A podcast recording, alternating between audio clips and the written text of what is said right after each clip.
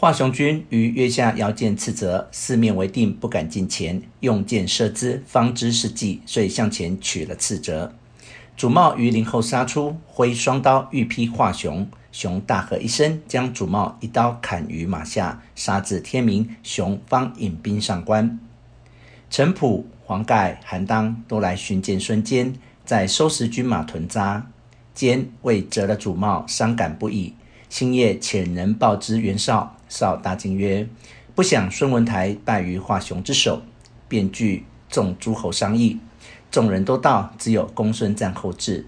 绍请入帐列坐。绍曰：“前日包将军之弟不遵调遣，擅自进兵，杀身丧命，折了许多军士。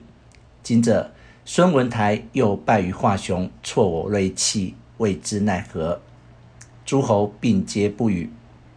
绍举目辨识，见公孙瓒背后立着三人，容貌异常，都在那里冷笑。绍问曰：“公孙太守背后何人？”瓒呼玄德出曰：“此吾自幼同舍兄弟平原人刘备是也。”曹操曰：“莫非破黄巾刘玄德乎？”瓒曰：“然。”即令刘玄德拜见，瓒将玄德功劳并其出身细说一遍。绍曰：“既是汉室宗派，取座来，命坐。”被训谢。绍曰：“吾非晋鲁名爵，吾晋鲁是帝室之胄耳。玄德乃坐于末位，关张插手侍立于后。忽探子来报。”华雄引铁骑下关，用长杆挑着孙太守斥责，来在前大骂诺战。绍曰：“谁敢去战？”袁术背后转出老将于射曰：“小将愿往。”绍喜，便着于射出马。及时报来，于射与华雄不三合，被华雄斩了。众大惊。太守韩愈曰：吾有上将潘凤可斩华雄，绍即令出战。潘凤手提大斧上马，去不多时，飞马来报，潘凤又被华雄斩了。众皆失色。绍曰：“可惜吾上将颜良、文丑未至，得一人在此，何惧华雄？”言未毕，阶下一人大呼出曰：小将愿往斩华雄头，献于帐下。众视之，见其人身长九尺，髯长二尺，丹凤眼，卧蚕眉，面如重枣，身如巨钟，立于帐前。绍问何人？公孙瓒曰：“此刘玄德之弟关羽也。”绍问现居何职？瓒曰：“跟随刘玄德充马弓手。”帐中袁术大喝曰：汝欺吾众诸侯无大将也！亮一弓手，安敢乱言，与我打出？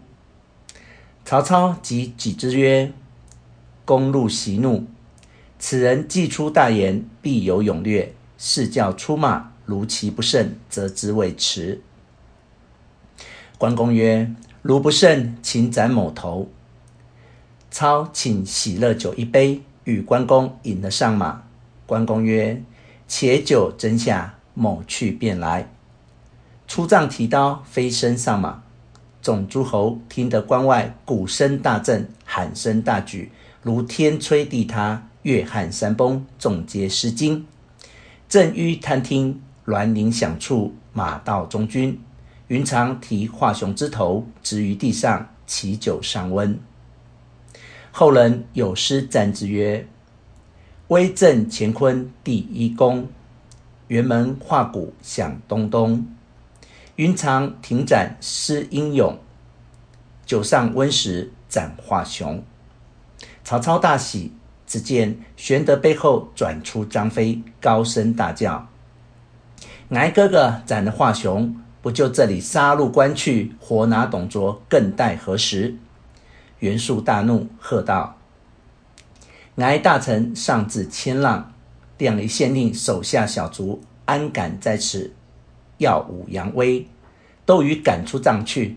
曹操曰：“得功则赏，何计贵贱乎？”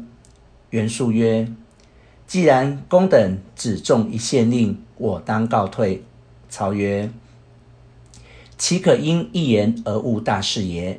命公孙瓒带玄德、关张回寨，众官皆散。曹操暗使人击牛酒抚慰三人。却说华雄手下败军报上关来，李肃慌忙写告急文书，声闻董卓。卓即据李儒、吕布等商议。儒曰：“今失了上将华雄，贼势浩大。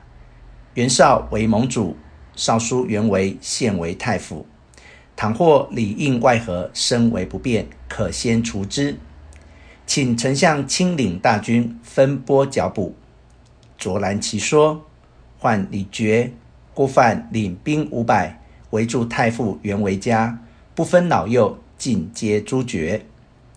先将袁维首级去关前号令。卓遂起兵二十万，分为二路而来。一路先令李傕、郭范引兵五万，把住泛水关，不要厮杀。着自将十五万同李儒、吕布、范畴、张济等守虎牢关。这关离洛阳五十里，军马到关。卓令吕布领三万大军去关前扎住大寨，卓自在关上屯驻。